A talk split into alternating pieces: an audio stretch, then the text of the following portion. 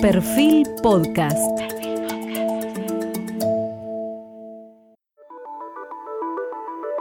Periodismo puro. Jorge Fontevecchia en entrevista con la teóloga Emil Secuda.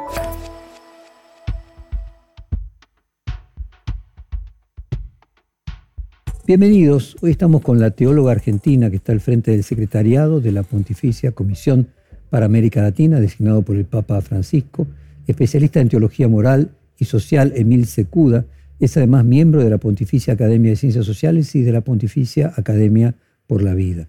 Fue la primera mujer laica argentina en recibir un doctorado pontificio en teología moral, descrito como la mujer que sabe leer al Papa, conocida por interpretar las enseñanzas del Papa Francisco a través de la teología del pueblo, el pensamiento latinoamericano y su propia exposición nativa al medio cultural del Papa Francisco. Emil se nació en Buenos Aires. En 1965 es doctora en teología, también por la Pontificia Universidad Católica Argentina, donde obtuvo también el grado de bachelor en tecnología y magíster en tecnología moral y social. Estudió filosofía en la Universidad de Buenos Aires, ciencias políticas en la Northwestern University de Estados Unidos y economía y negocios en la Universidad de Ciencias Sociales y Empresariales y Sociales de la Argentina. Fue profesora asociada por concurso público en la Universidad Nacional Arturo Jaureche, profesora interina en la Universidad Católica Argentina y también en la Universidad de Buenos Aires, además de profesora asociada invitada en la St. Thomas University de Houston, en el Boston College University, en la Northwestern University y en DePaul University, todas en Estados Unidos. Actualmente es profesora de teología en la Loyola University de Chicago. Fue miembro del equipo profesional consultor de la Conferencia Episcopal Latinoamericana y del equipo de especialistas internacionales del programa The Future Work Labor After Laudato Si y de la Comisión Internacional de Migraciones Católicas. Coordinó también el Grupo de Trabajo Internacional de Claxo, el futuro del trabajo y el cuidado de la casa común y asesora de asuntos sindicales latinoamericanos de la UITEC.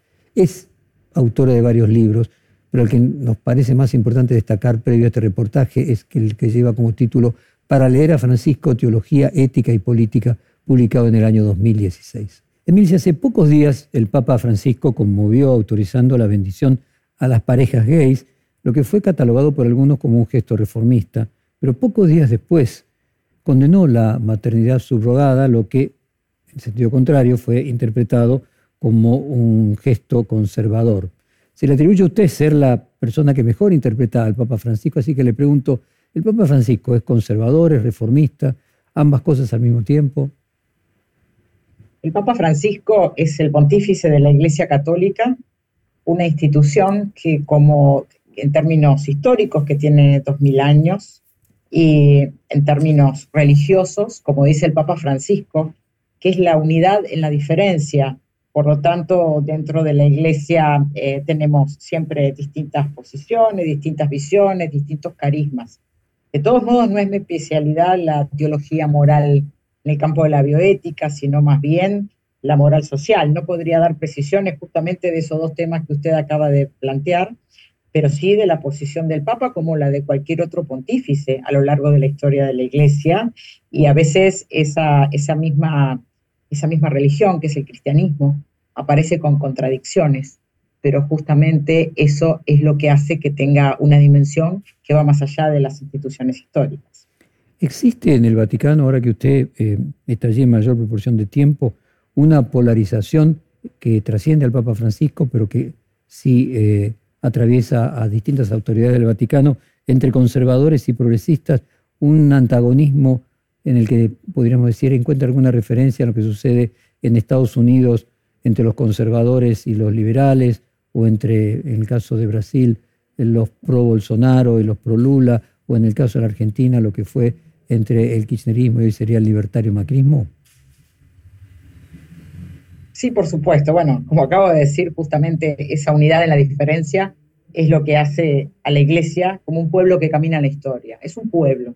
Hay que pensar a la iglesia como pueblo, por lo menos así la pensamos los que somos parte de la iglesia católica, un pueblo que camina la historia, y ese caminar en la historia es una hazaña, es una hazaña de un pueblo que busca justamente armar instituciones solidarias, donde todos puedan ser integrados.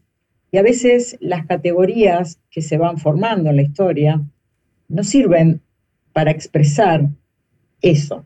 Por ejemplo, si hoy utilizamos la palabra conservador o progresista o liberal, usted sabe muy bien que no significan lo mismo en Argentina o en Latinoamérica que en Estados Unidos. Actualmente, las posiciones conservadoras o progresistas en Estados Unidos se encuentran divididas en torno a los debates que tienen que ver con, con los temas de género.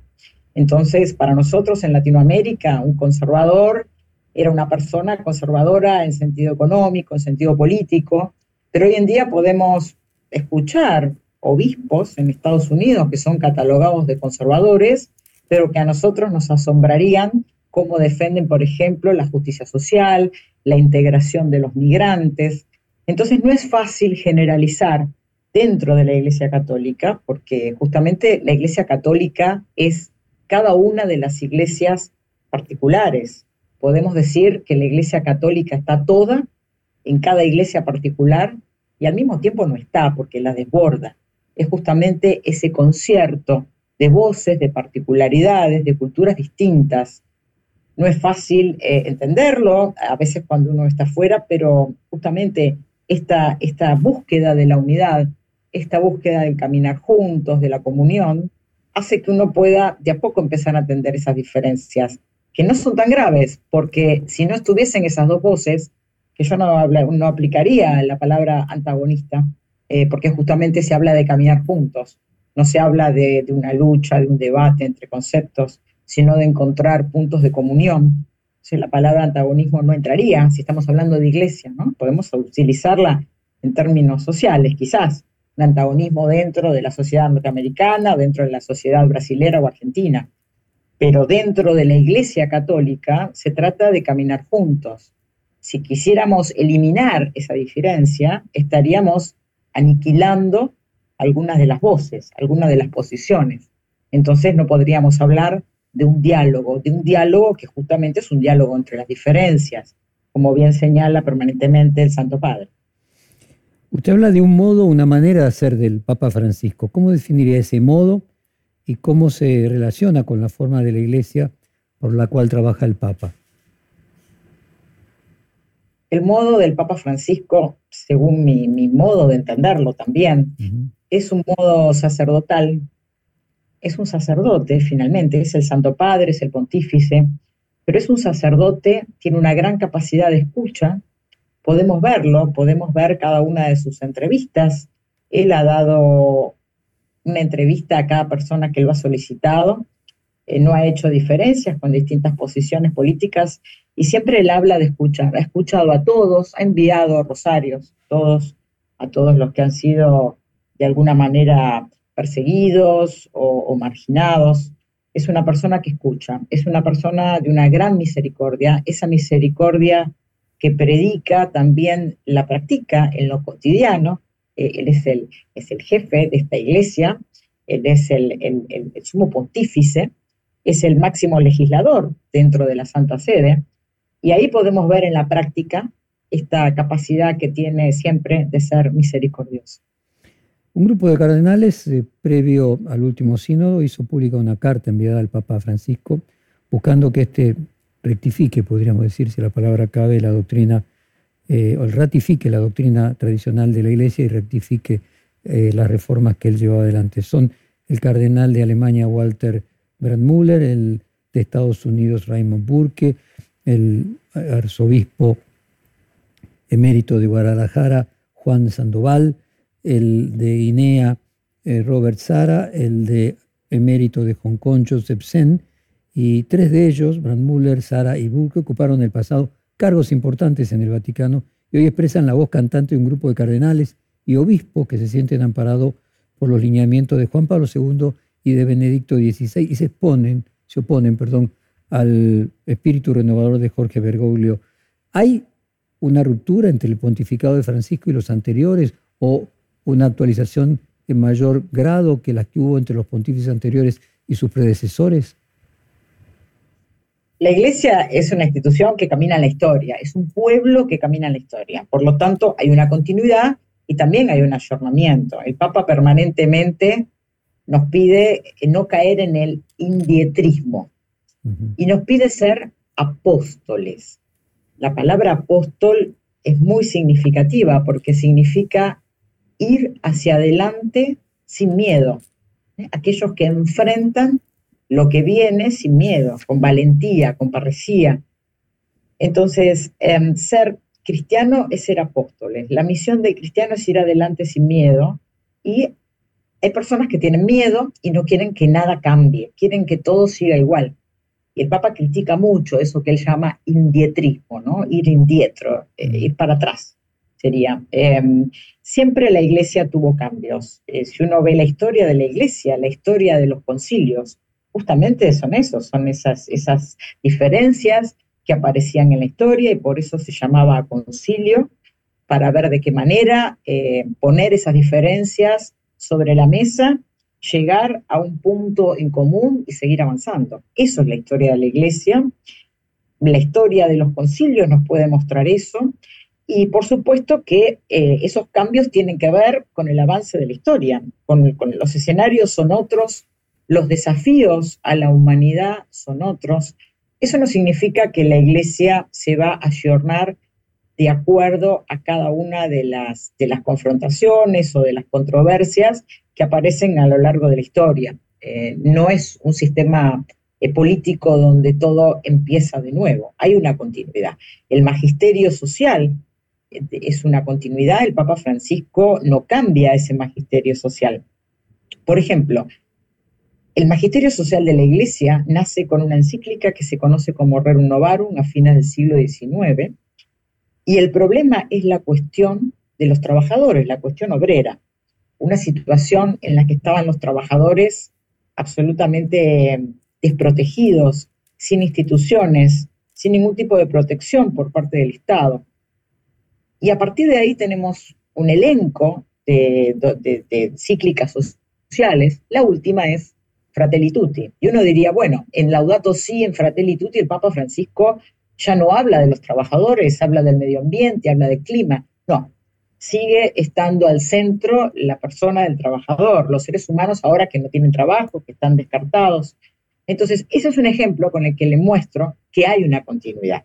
Hay una continuidad. Siempre el problema en las encíclicas sociales es el tema del ser humano al centro, que siempre es un trabajador, pero bueno, hoy las condiciones son otras. Eh, no teníamos el problema de la amenaza del medio ambiente en la el Novarum, lo tenemos en Laudato Si. Entonces, hay una continuidad, pero también hay una novedad que tiene que ver con que justamente la iglesia es la historia de un pueblo, de un pueblo que camina en la historia. Y la historia tiene sus novedades, porque justamente somos los que construimos la historia. Es la realización de un pueblo la historia. y eso implica una novedad y también resistencias. El último sínodo es un sínodo para el cambio eh, que al mismo tiempo pone foco en la renovación de la iglesia, el sínodo este que comenzó en octubre pasado. Sí, es maravillosa la pregunta porque em, la gente espera eh, un documento conclusivo con grandes cambios, incluso cambios eh, que en algún punto se siente como que amenazan el dogma. Sin embargo, este es el sínodo de la sinodalidad. no es el sínodo de la juventud, de la Amazonia, no, no es el sínodo de la sinodalidad. La palabra sinodalidad significa caminar juntos, caminar juntos con las diferencias, tratar de escucharnos, de poner sobre la mesa esas diferencias y ver cómo llegamos a un punto en común y seguimos avanzando. Entonces, este sínodo lo que está poniendo sobre la mesa es la capacidad de la sinodalidad. No se está debatiendo ningún otro tema. Lo que se está poniendo en cuestión es, nosotros, como cristianos, como católicos, tenemos la capacidad para caminar juntos, para poder dialogar sin querer aniquilar las diferencias, encontrar los puntos en común. Bueno, a mí me parece maravilloso que la Iglesia Católica ponga sobre la mesa el tema de la sinodalidad en un momento donde en las instituciones terrenales, históricas, tenemos grandes crisis de representatividad, tenemos amenazas todo el tiempo, donde en lugar de pedir sinodalidad y de pedir diálogo, se está pidiendo intervención de fuerzas militares, cárceles, policías, guerras. En un momento de crisis de representatividad, la Iglesia Católica está dando un ejemplo con este llamado del Papa Francisco. Está llamando a ver si podemos escucharnos. Uno diría, bueno, eso es democracia. Bueno, depende de cómo se entienda la democracia. Si entendemos la democracia como el momento de confirmar o no con un voto eh, quién va a gobernar los próximos cuatro años, pero si entendemos la democracia como un estilo de vida, como un estilo de vida de escucha, de comprensión, de entender que hay gente que va a pensar diferente, de que nadie puede quedar atrás, de que tenemos que ser samaritanos y detenernos en el camino por aquel que está sufriendo, sin preguntar el mérito, sin preguntar qué pasó. Eh, si quiere, podríamos hablar de sinodalidad en términos de democracia. A mí me parece que eso es lo que hay que tomar de este sínodo. O sea, cuando uno mira la etimología de sínodo, al mismo tiempo de que es caminar juntos, está la idea de la reunión. Es decir, todos los sínodos llevaban como planteo el tratar de escucharse unos con otros, o este en particular refuerza en la etimología propia de la palabra sínodo. Exacto, usted lo ha dicho, es, difícil de entender. Había sínodos, un caminar juntos para entender un tema. Esto no, esto es un sínodo para entender qué significa la sinodalidad. Es un sínodo epistémico, es como la teoría del conocimiento, es entender el fondo del sínodo. Bueno, podría ser así. Eh, yo creo que es más que eso, y, o no solamente eso, desde el momento que el Papa prolongó un año más el sínodo.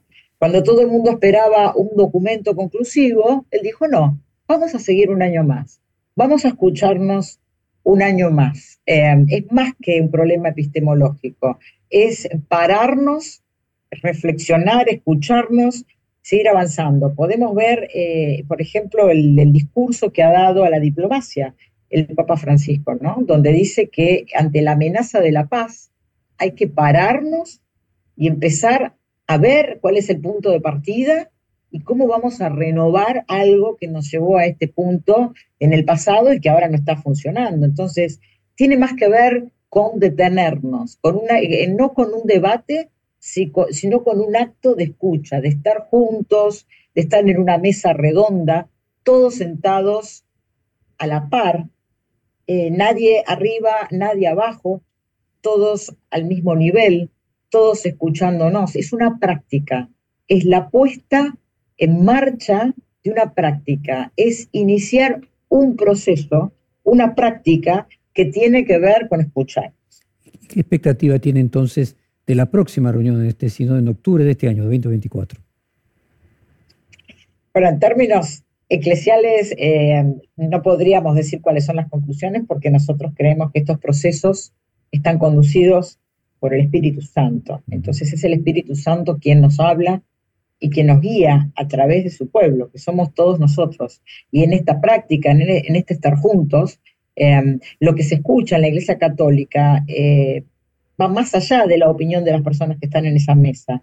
Es cómo Dios se comunica con su pueblo a través del mismo pueblo. Entonces, cuando uno escucha al otro eh, en esta práctica eclesial, en esta, en esta práctica sinodal, no es solamente escuchar como en una democracia si el otro piensa distinto de mí, sino a través de eso distinto que me cuesta aceptar, qué es lo que me está diciendo Dios. ¿Cuál es la novedad? ¿Cuál es el signo de los tiempos? Lo llama la iglesia, ¿no? El signo de los tiempos es qué me dice Dios hoy a partir de esto, que a mí me parece, me puede parecer algo terrible, que me puede parecer una herejía, que me puede parecer una controversia, sin embargo, eh, es escuchar esta novedad a partir de los que son increíbles, como decía San Agustín, ¿no? Esos increíbles que son los pobres, porque nadie les cree, que me hablan de algo increíble, como es que una persona resucite, y que además es increíble que esté defendido por personas muy doctas, no solamente pobres, sino que los grandes cerebros de la humanidad han aceptado creer algo increíble de esa gente increíble, es maravilloso ese, fragmento de San Agustín y eso es el cristianismo y eso es la iglesia. Cómo poder en este sínodo escuchar algo increíble eh, y pensar y creer y confiar que es el Espíritu el que está hablando por su pueblo. El sínodo está formado por un número indeterminado de obispos elegidos, algunos directamente por el Papa, eh, sin ninguna sujeción a ninguna regla, otros por las conferencias episcopales, otros en representación de institutos religiosos clericales.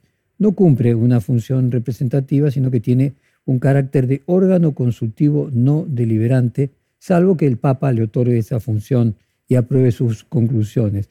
¿Cómo fueron elegidos los obispos que representaron a la Argentina en el sínodo? Si van a ser los mismos en octubre de 2024 y cuáles son las diferencias en por qué ellos fueron elegidos y no otros. Bueno, estos son datos de mucha precisión que, yo no le puedo dar porque no soy eclesióloga, em, pero sí hay una, hay un, entiendo que van a ser los mismos, puede el Papa nombrar otros, de hecho, hay obispos y cardenales y peritos que han participado, que han sido nombrados por el Santo Padre y otros por, eh, por la Secretaría del Sínodo de la Santa Sede, y, también las personas que fueron de cada conferencia episcopal, incluso los laicos, también fueron aquellos que participaron en su momento del proceso. Eh, usted, como decíamos antes, se le atribuye el don de ser la persona que mejor sabe leer al Papa Francisco. ¿Cómo interpreta usted cuando él dice la solución viene de los de abajo, que empezó a comentar recién? Muy bien, bueno, a mí me gustaría aclarar algo porque yo siempre hago la comparación de la teología con la medicina para que se entienda. Em, a veces eh, uno no iría a preguntarle a un cardiólogo em, qué le pasa si se rompió un hueso, iría a un traumatólogo. Y a veces cuando uno ve un teólogo, él le pregunta todo. Y yo le digo, no, mire, eso es bioética o no, eso es eclesiología. Por esto es importante distinguirlo, ¿no? porque a veces em, se cae en esa práctica que el Papa tanto critica, que es el clericalismo, o el academicismo de aquella parte del clero que cree que puede responder cualquier pregunta y como el tango se baila de dos, la gente también cree y que hay una ciencia infusa que cualquiera puede responder cualquier cosa. Yo soy especialista en teología moral y social y, puedo hablar de ese tema, que es el tema de los de abajo. ¿De dónde viene la autoridad? Es la pregunta. ¿De dónde viene la autoridad? ¿La autoridad viene de arriba o la autoridad viene de abajo? Bueno, eso es tomar una posición es tomar una posición. Papa Francisco nos dice que la autoridad viene de los de abajo, pero no es lo que dice el Papa Francisco, eso es el Evangelio, eso es Jesucristo. Es interesante entender, me parece a mí, el tema de la encarnación, porque cuando hablamos de Jesucristo, estamos hablando de un Dios que se hace hombre. No estamos hablando de un ser humano que se hace Dios. Y esto eh, no es un juego de palabras. Es decir, hay un Dios que al anonadarse, al hacerse un ser humano, está poniendo en valor lo humano. Por eso hablamos de la dignidad humana, la dignidad que tiene un ser humano, porque un Dios fue capaz de llegar a su condición, para tocarlo, para sanarlo, para elevar. Esto es muy importante porque esto es un principio de fe para nosotros y desde ese punto de vista, todo ser humano, todo ser humano es digno, todo ser humano debe ser escuchado, todo ser humano tiene la autoridad para discernir, para participar políticamente, para escuchar, para acompañar, porque justamente Dios lo rescata, Dios hace ese rescate, ese poner en valor la humanidad. Si no se tiene fe en un Dios que se humaniza, no se puede tener confianza en la humanidad. Si no tenemos confianza en la humanidad, no podemos pensar que es posible ningún proceso democrático, por ejemplo. Entonces, es muy complejo entender qué significa que el poder viene de abajo. Es difícil, pero no es imposible. Si no, solamente usamos palabras vacías. Que el poder viene de abajo significa que todos somos reyes y reinas, que todos somos hijos de Dios, que todos podemos discernir entre lo bueno y lo malo, para mí y para mi pueblo, hablar en sentido de pueblo también, ¿no? Eh, que eso es algo eh, judío-cristiano y, que hoy también se desdibuja bastante, ¿no? Hablamos de la libertad de un individuo o la libertad de un pueblo. ¿Es un pueblo que camina en la historia o es un individuo? ¿La historia es la historia de una suma de méritos o es el valor de instituciones solidarias las que hacen la realidad de un pueblo y de las personas que lo integran? Entonces el tema de la autoridad creo que es muy importante. Creo que el Papa Francisco lo aborda de distintas maneras, con frases muy cortas, o nos unimos o nos hundimos, por ejemplo. Es una frase que después a los teólogos y a cada uno de los que confiamos en él nos toca explicar pero todo eso que digo y no, llega a explicarlo es lo que significa que esa autoridad y que ese poder viene de abajo. ¿Cuál es la teología del pueblo, Milce? La teología del pueblo, a mí hace un tiempo saqué un artículo en el Observatorio Romano donde decía que no me parecía propio utilizar ese concepto, porque los genitivos eh, siempre son usados luego en, en, su propia contra. ¿no? Cuando hablamos teología de la liberación, es para luego decir, eso no es teología. Teología del pueblo es para luego decir, eso no es teología. La teología es la teología, es el logos sobre Dios y sobre la obra de Dios, sobre el, Dios en su Trinidad y también sobre la creación, sobre las personas, sobre el mundo. Eso, eso es la teología. El cristianismo es una teología, no es una religión, no es un mero culto. Justamente ha dicho el cardenal Ratzinger en un famoso texto que se llama Dios existe, en un debate con Paolo Flores de Arce, donde dice, el cristianismo nace como teología para criticar a las religiones, las religiones que eran funcionales a los fines del, del Estado, del imperio en ese momento, mientras que el cristianismo nace como una palabra para dar explicaciones de aquello de lo que cree, explicaciones de la fe. Entonces, eso es la teología. Es una forma de explicar en qué creemos, Dios, y qué es su obra y cómo la cuidamos. Y para eso utilizamos muchas mediaciones. En su momento, eh, la historia utilizó la filosofía, luego va a utilizar el arte, va a utilizar la cultura popular, como pasa en el Río de la Plata y en América Latina, cómo expresamos nuestra fe en Dios y nuestra confianza en la humanidad a partir de la cultura popular.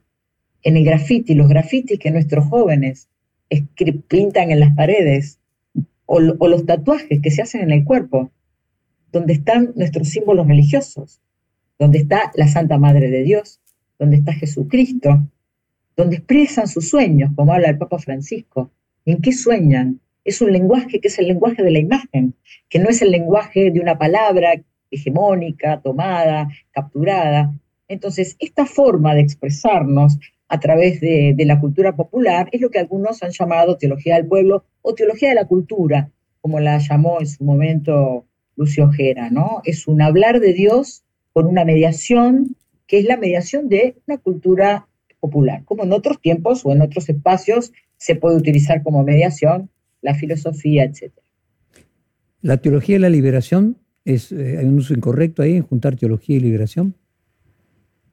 No, no, de ninguna manera, porque em, el cristianismo es eh, una historia de amor, dijo Bergoglio hace muchos años en un discurso en Argentina. Es una historia de amor y, es la historia de un amor entre Dios y su pueblo que, que da la vida para rescatarlo, para liberarlo, para liberarlo de que, bueno, de eso que nosotros llamamos el pecado. El pecado que es algo que seduce, que me marca un camino que no es el correcto y que me hace sufrir mucho. Em, me hace em, sufrir por decisiones tomadas y también por padecer las decisiones que han, que han tomado otros. Y, em, y lo que hace el Jesús es liberarnos de esas estructuras de pecado. Entonces el cristianismo es una historia de amor, de alguien que va a liberar eh, aquello que está atrapado en el engaño, la mentira, en la mentira. Dice, usted marca una diferencia recién entre la libertad individual y la libertad, la libertad del pueblo.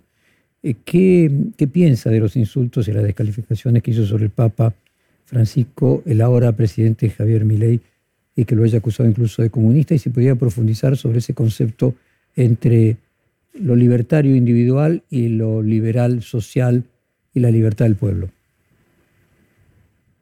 Bueno, el Papa Francisco creo que hace poco le han hecho en un reportaje una pregunta al respecto y él ha dicho, bueno, son cosas que se dicen en campaña, eh, uno utiliza todas las herramientas. Em, sin embargo, creo que el presidente luego se ha disculpado sobre eso y, creo que todo eso ya es historia, ¿verdad?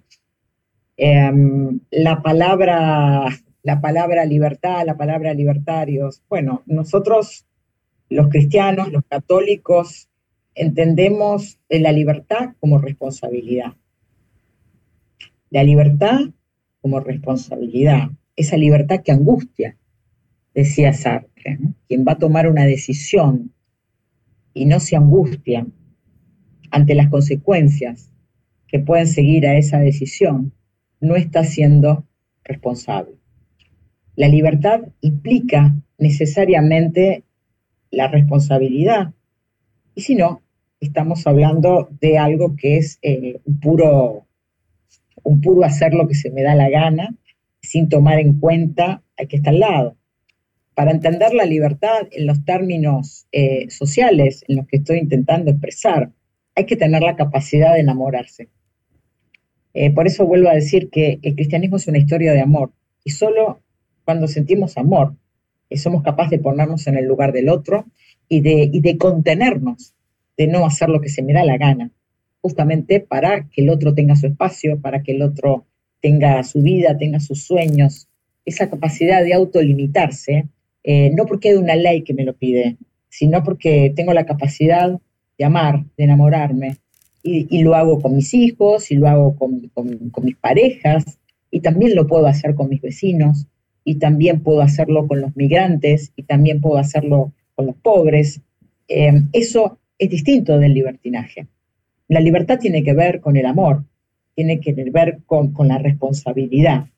Y, y, eso es en la historia del cristianismo, una historia de amor, una historia de un pueblo que camina libremente, al que Dios le da la libertad, lo hace a su imagen y semejanza, lo hace libre, y esa libertad duele, duele porque uno se equivoca, uno toma malas decisiones, se puede arrepentir, pero nunca es el libertinaje de hacer lo que se me da la gana. Por eso hay que entender lo que significa la solidaridad, ¿no? En el cristianismo tenemos tres virtudes teologales. Tres virtudes teologales. Están las virtudes cardinales, pero las teologales son la fe, el amor y la esperanza. Y esas virtudes teologales se convierten en virtudes sociales también. O sea, la fe en Dios, como dije, es confianza en la humanidad. El amor a Dios es justicia social, es buscar la justicia, el equilibrio, la equidad. Y esa esperanza en la vida eterna es el dínamo que me mueve a organizarme comunitariamente para tener una vida mejor, para garantizar una vida digna. Entonces, la libertad está atravesada por esas tres virtudes. Está atravesada por la confianza, si no, no es posible una sociedad democrática. Está atravesada por la justicia, si no, no es posible este, esta, esta, esta autolimitación para que todos vivamos en equidad. Y también es una libertad que está atravesada por la organización, por la organización de una comunidad. O nos unimos o nos hundimos todos nos salvamos, mi vida depende del otro. Entonces, esa libertad, si no está atravesada por las virtudes, termina cayendo en el libertinaje. Esto de los libertarios, eh, no sé, habría que preguntarle a un libertario qué significa. pero le pregunto a usted, diga, cambio la palabra libertario, ¿el individualismo es una forma de libertinaje? El, el, liberalismo, el individualismo es, eh, una posición egoísta, em, es una posición que termina lastimando al mismo que la practica, em, es una posición que hace mucho daño. Estamos estamos eh, víctimas en este momento de conductas individualistas que nos tienen, como ha dicho el Papa, en, todas estas guerras, en estas guerras a pedazos, ¿no? Por ejemplo, para explicar lo que es el individualismo, ponerlo en contexto. Cuando el Papa define eh, la guerra, la está definiendo como, em, como muchas partes, como muchos pedazos, la está definiendo como crimen y la está definiendo como negocio. Entonces, fíjese, la venta de armas, la venta de armas, las armas generan desconfianza. Si usted está armado en este momento, no podemos seguir hablando. Yo no voy a confiar en usted. Confiamos porque estamos desarmados. O sea que las armas ya son una posición de desconfianza que me lleva a mí a cerrarme, a aislarme, a tener una conducta individualista. Entonces, esa libertad de hacer lo que se me da la gana, hay que ponerla en práctica, porque si no, hablamos en contexto, perdón, porque si no, eh, no, no entendemos de lo que estamos hablando. Es decir, el individualismo es pensar que estoy aislado, ¿no? Que, ¿no? que no pasa nada y que yo estoy jugando solo y que pongo mis propias eh, quizás reglas del juego. Y no es así. Eh, estoy con otros al lado, estoy con otros, estoy con otros cuerpos, estoy con otras personas, estoy con otros seres humanos. Y, y no sé si hay espacio para, para el individualismo. Todos somos personas. Creo que hay una fantasía de que somos individuos, pero la realidad es que somos personas, que estamos en relación, y que mi, mi suerte depende de tu suerte, como dice, como dice un bolero, ¿no? Si quiere, de una manera más popular. Me gustaría que usted profundizase entonces entre la diferencia entre individuo y persona. Yo creo que no hay individuos, creo que hay una, una, fantasía de que uno es un individuo. Uno es una persona. Nosotros, desde la posición cristiana, católica, hablamos de persona. El concepto de persona es justamente lo que yo me voy haciendo a mí misma a lo largo de la historia en relación con otros. Esto que yo soy depende de mis padres, de los amigos que tuve, de los maestros que tuve, de los contextos sociales, políticos, económicos, donde me crié y de las decisiones que en cada momento fui tomando de acuerdo a esas relaciones. Entonces, esta persona que soy es el producto de una red de relaciones es, historia, es un pueblo, por eso hablamos de un pueblo. Ahora, yo puedo tener la fantasía de que soy un individuo, de que puedo entrar y salir de una relación cuando se me da la gana, sin que eso me toque, sin que eso me lastime. Eh, pensar eh, que uno puede vivir en un país eh, de manera individual, sin que la desgracia de mis vecinos en algún momento me toque. Eso es una fantasía. Ojalá que nadie pueda comprobarlo, pero, pero no es verdad. O sea, yo puedo creer que estoy muy bien, pero si a mi vecino le va mal, finalmente eso me va a tocar a mí, de distintas maneras.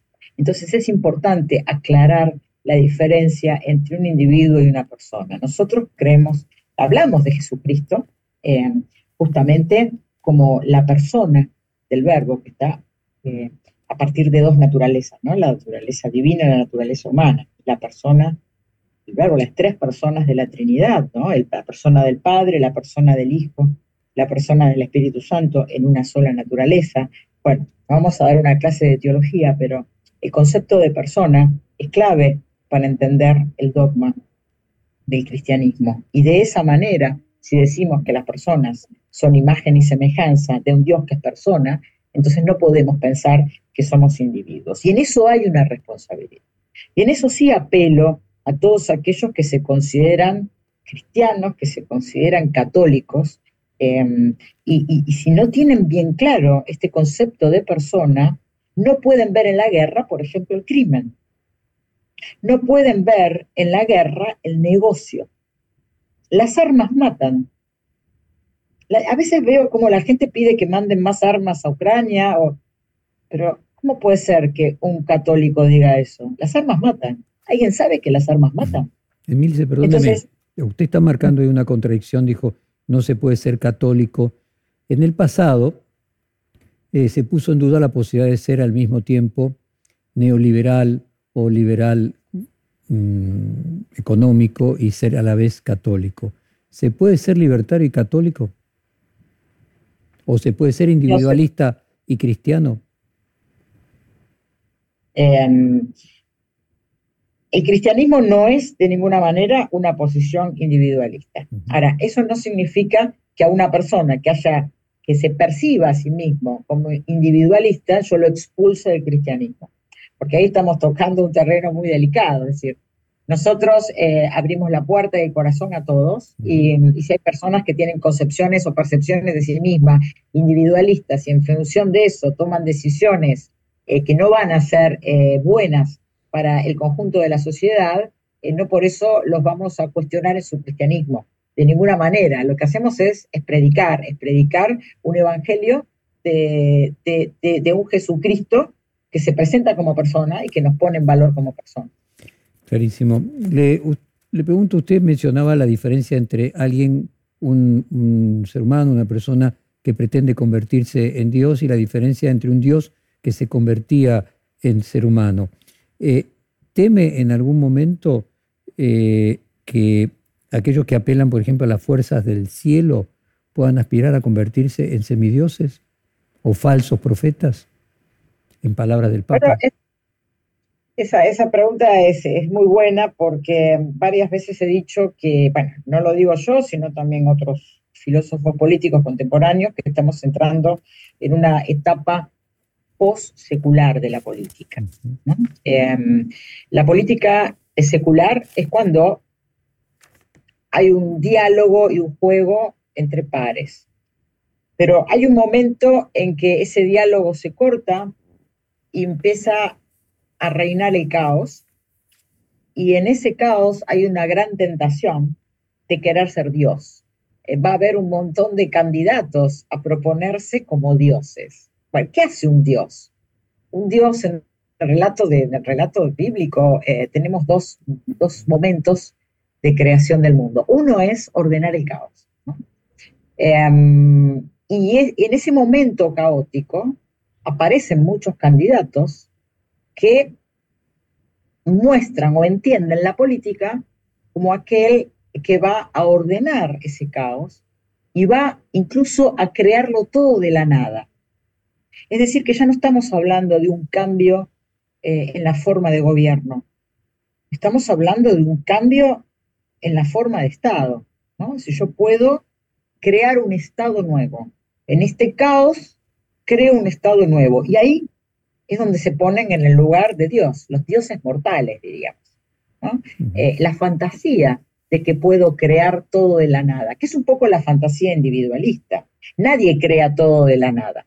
Si alguien puede crear todo de la nada, bueno, eso es lo que entendemos por Dios. Pero justamente por eso ponemos a Dios fuera de la historia y dejamos el trono vacío. Eh, para que no haya esta tentación de querer ocupar ese lugar como dioses mortales. Entonces, me parece que en este momento, eh, donde por, por causas em, económicas, como lo dice muy bien el Papa en, muchos de sus documentos, ¿no? cuando estamos en, una, en un contexto bélico, cuando estamos en una situación de guerra, tenemos que pensar cuáles son esas causas. Esas causas son sociales, políticas, económicas. Entonces, en ese momento, en ese momento de caos, esta tentación de querer ordenar, bueno, es, es grave. Es grave, pero hay que volver a poner palabra, ¿no? Hay que volver, no, sé cómo se hará eso, pero es importante ver que em, estos dioses que aparecen, que quieren ocupar, estos falsos dioses, ¿no? Aquellos que se quieren poner en el lugar de Dios. A ver si lo interpreto. El postsecularismo es convertir a la política eh, en condiciones absolutas, como pudieran ser los extremos, en dioses. Falsas religiones. Es querer ponerse, es querer ponerse en el lugar de Dios. O de religiones. Es pensar que uno lo puede crear todo nuevo, que uno puede crear todo de la nada. Y no es así. Pero a ver si lo entiendo, Mills, independiente. La persona sería convertirse en un falso profeta o en un falso Dios. Y la doctrina, como podría ser en su momento el comunismo, como podría ser el libertarismo, serían falsas religiones? Bueno, se llama ideología. Eh, justamente, la teología es el discurso, es un logo sobre, sobre Dios, sobre Teo. La ideología es un logo sobre el eidos, sobre una idea. Pero el postsecularismo sería convertir a la política eh, en algo parecido a una teología, su tratar de sustituir eh, a la verdad siempre condicionada del pensamiento científico que tiene un mecanismo de autocrítica y revalidación continua en una verdad absoluta que solamente lo daría la teología. Bueno, el Papa lo dice mucho, ¿no? Eh, un poco por ahí va la cosa. O sea, el Papa critica todo el tiempo las ideologías.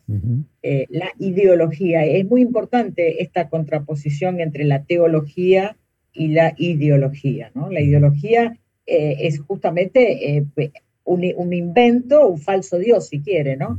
Entonces, por eso no hablamos de religiones, sino de, ideología, sería la palabra correcta, o de idolatría, en todo caso, ese es el, el, rendir culto a un ídolo, sí. Usted cita mucho a Piketty para referirse a la desigualdad y cómo la pobreza es consecuencia, en otro sentido, de cierta forma de riqueza.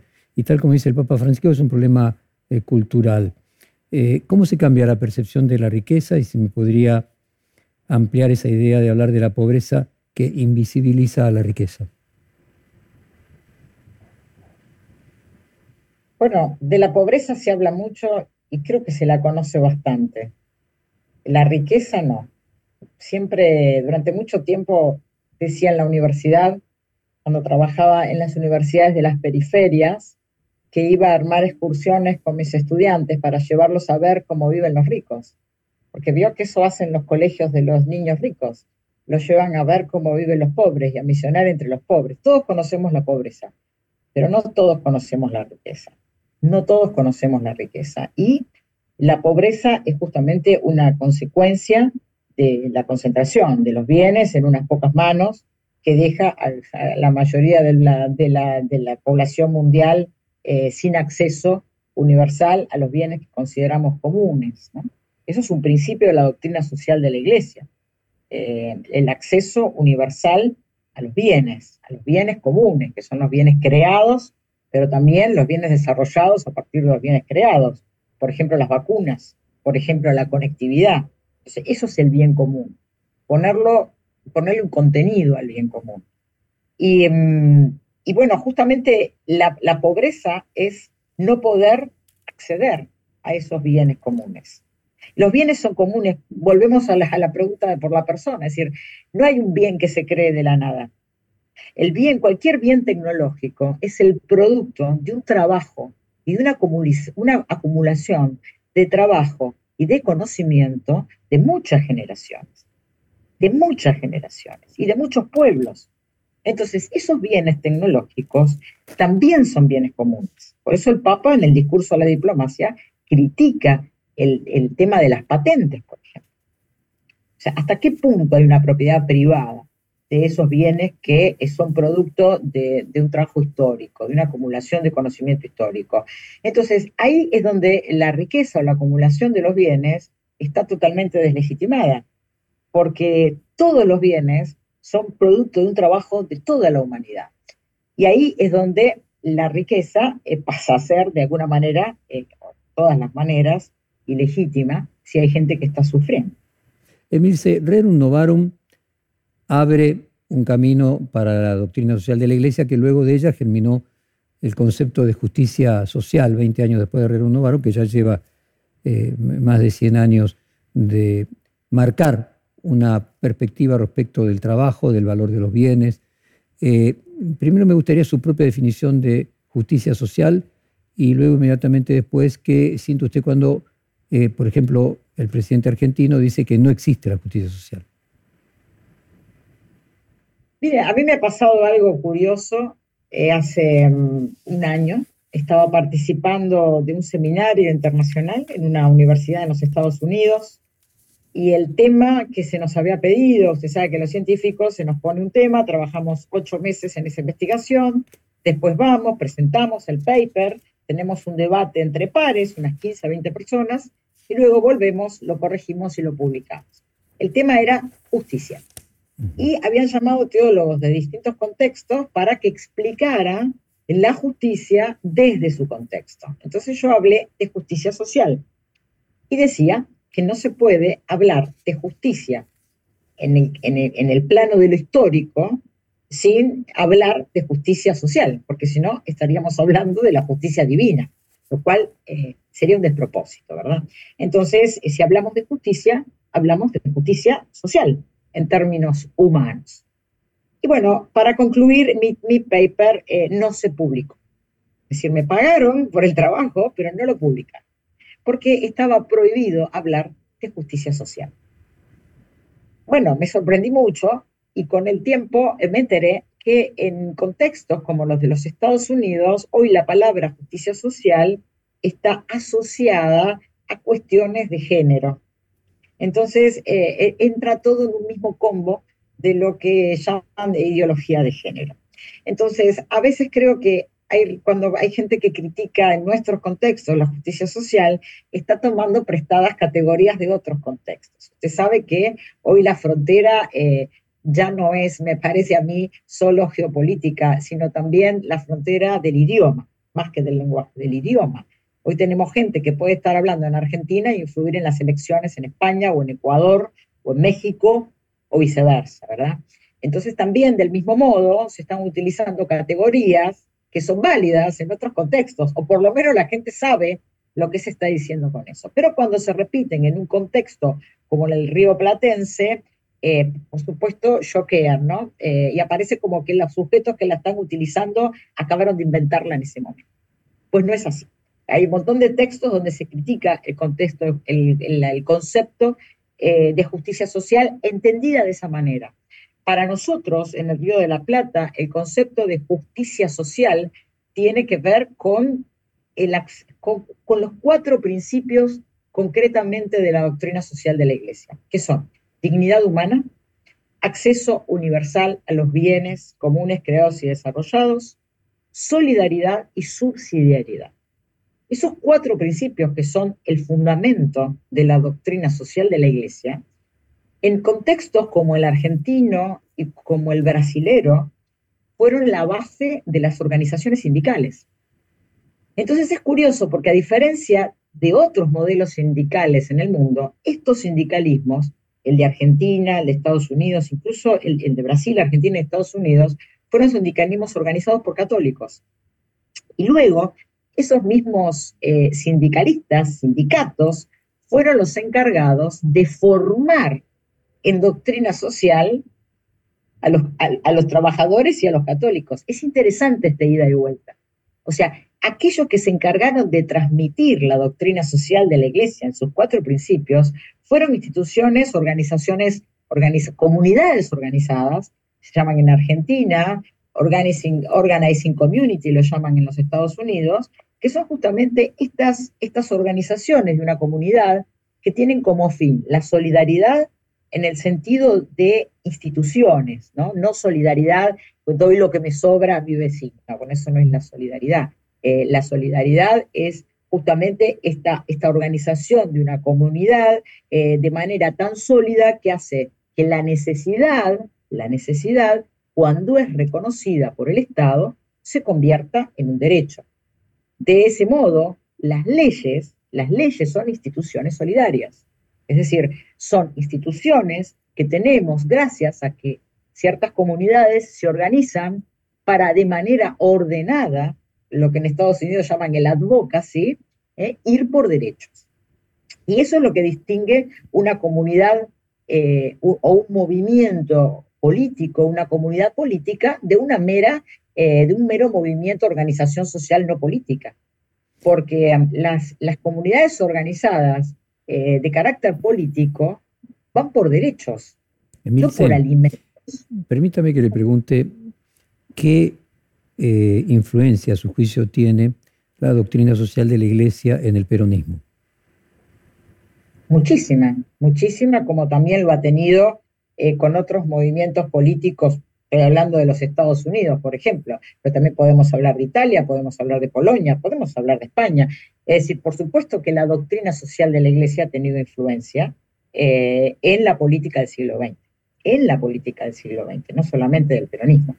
Em, eh, es muy fuerte, porque em, hay que entender ese momento de la historia, ¿no? El momento de, un trabajo, de un trabajo del, trabajador devenido obrero, trabajando en una fábrica, eh, seis, siete días a la semana, ocho horas, donde aparece, como, dice, como decía Ana Ana en la palabra pública, donde empiezo a ver que esto que me pasa no es un castigo del cielo, sino que es producto de una injusticia social, entonces empiezo a organizarme con mis compañeros para que esta necesidad que tiene la causa en una injusticia social, el Estado la pueda reconocer como un derecho, y ahí tenemos las leyes, las leyes laborales, las ocho horas de trabajo, el descanso pago. Por ejemplo, mire, el cristianismo, el, el, Génesis, cuando Dios crea el mundo, la dinámica del trabajo son siete días. Seis días crea el mundo y el séptimo descansa. El descanso es parte de la dinámica del trabajo, el trabajo creativo. ¿Hay trabajo que no es creativo? Bueno, entonces no es trabajo, es explotación. Pues fíjense, todos estos conceptos, no podría decir, bueno, están en el peronismo en Argentina, pero son parte de la doctrina social de la Iglesia, pero también son parte de, un relato eh, cristiano, un relato judío-cristiano. Entonces, estos principios de la doctrina social de la Iglesia son lo que forman eso que llamamos justicia social. Y son absolutamente legítimos, eh, no son un invento argentino, de ninguna manera. Eh, podemos ver un reflejo en los Estados Unidos y, en otros países. Digo Estados Unidos porque nadie acusaría a los Estados Unidos de comunistas, ¿verdad? Bueno, ahí tiene un, contexto donde la justicia social y, y, estos principios, la doctrina social de la Iglesia, organizaron a los trabajadores. Y esos trabajadores, le digo más, esos trabajadores han peleado por tener sus propias universidades. Las universidades católicas nacen justamente para que los hijos de los trabajadores puedan tener un título universitario, llegar al Congreso y poder hacer que esas necesidades sean convertidas en leyes. Esto es la historia de la Iglesia Católica de los Estados Unidos, a la que nadie acusaría de comunista. Y bueno, y eso es justamente un principio de justicia social, porque es una justicia que se va elaborando en un diálogo, en una organización, de manera respetuosa, de manera ordenada, de manera solidaria, solidaria, es decir, sólida, respetuosa y también diría yo amorosa, porque son relaciones de reconocimiento, no de desconocimiento. Lo contrario no es justicia social. Lo contrario es tratar a las personas como mascotas. Pensé que lo único que hay que darles es agua, comida y un techo que más se parece a una cucha que a una casa. Eso no es justicia social y eso de ninguna manera tiene que ver con la doctrina social de la Iglesia. Emilce, eh, usted decía, nadie acusaría a Estados Unidos de comunista. Es por eso que, no sé si la palabra acusar, pero se lo cataloga, más allá de que él lo desmienta, al Papa de peronista, y me gustaría eh, que usted nos profundizara un poco sobre esa controversia de asignarle al Papa una categoría política argentina. Bueno, eso es una, expresión muy, muy local, me parece, eh, muy argentina. Yo no, no creo que en otros contextos del mundo se, le diga que el Papa es peronista, porque para eso tendría que saber lo que fue el peronismo en Argentina eh, y, ese debate que hay y cuánto estuvo, eh, cuán presente fue el catolicismo en el peronismo y al revés, ¿no? Aunque no solamente. No, el Papa de ninguna manera, eh, bueno, si eso no peronista no, no, es mi tema, no, creo que lo, no creo que pase por ahí, es decir, se puede explicar absolutamente lo que hace el Santo Padre a partir del cristianismo, a partir del catolicismo, a partir de toda la tradición de la Iglesia y a partir de la doctrina social de la Iglesia. La doctrina social de la Iglesia, como, como acabo de decir, tiene esos cuatro pilares que aparecen en cada uno de los magisterios sociales de cada uno de los papas, desde León XIII eh, hasta el Papa Francisco, por supuesto con distintos, con distintos matices, pero también lo vemos, por ejemplo, en Labor en Exercen, en Juan Pablo II, donde explica la teología del trabajo. Por ejemplo, Labor en Exercen desarrolla por primera vez la teología del trabajo. Y en ese documento, en un punto, dice que el liberalismo es la ideología del capitalismo. ¿Qué le parece? ¿Alguien acusaría a Juan Pablo II de comunista? No, no, o de peronista. No, yo creo que son, bueno, es, está bien, hay que disculparlo, uno trata de, de a veces de interpretar las cosas con los elementos que tiene, el peronismo es algo que está identificado en la Argentina como, aquello que, lucha por los derechos de los trabajadores. Entonces, siempre que uno hable de estos temas, se van a asociar rápidamente, pero de ninguna manera creo que eso explique em, eh, la teología y el magisterio del Santo Padre Francisco, porque em, si tuviésemos tiempo, podríamos eh, hacer eh, una cita a pie de página de cada una de sus palabras mostrando y señalando cómo eso está presente en la tradición de la Iglesia Católica y sobre todo en la doctrina social de la Iglesia. ¿Usted cree que tiene que venir a la Argentina este año? me gustaría muchísimo y me gustaría acompañarlo.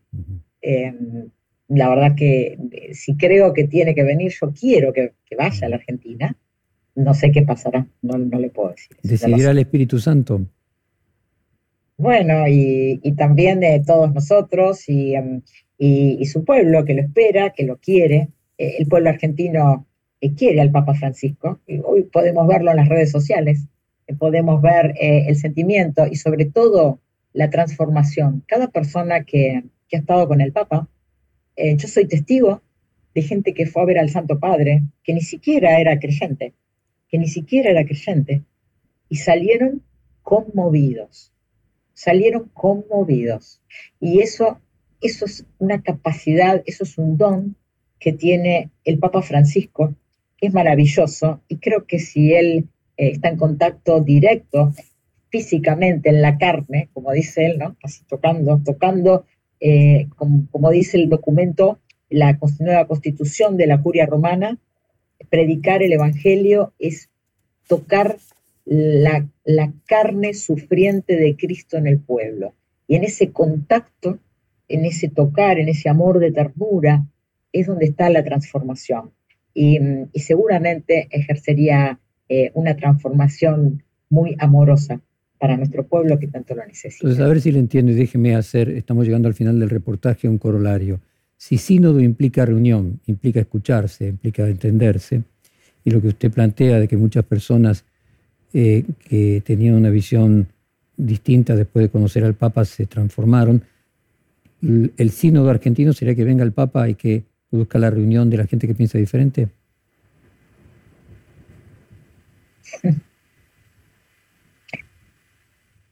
tenemos que aprender a caminar juntos, porque eso ya está en el Martín Fierro, ¿no? También, no solamente en el cristianismo, si los hermanos se pelean, los devoran los de afuera. Eh, tenemos que querernos más, los argentinos, tenemos que aprender a escucharnos y tenemos que confiar en nosotros. Tenemos que confiar en nosotros. Em, creo que nos hace falta ese caminar juntos, por supuesto, pero para eso tenemos que despertar un poco más eh, el patriotismo, un poco más el hacernos dueños de lo nuestro, em, en, sentir que nosotros tenemos una riqueza que Dios nos dio, que es un don para que todos tengamos una vida buena y en abundancia, como dice el Evangelio de Juan 10:10. 10. Esa riqueza es para nosotros, para que vivamos felices en abundancia, todo un continente americano, no solamente Argentina tenemos que defender eso, tenemos que recibirlo y quererlo como un don de Dios. Y eso nos va a permitir eh, caminar juntos. Pero para eso hay que, hay que, hay que, hay que amar, hay que amar, hay que, hay que, hay que enamorarse. Emil Secuda, muchísimas gracias por esta profunda hora de conversación. Fue un placer. Muchas gracias. Gracias a usted. Que tenga un lindo día. Perfil Podcast.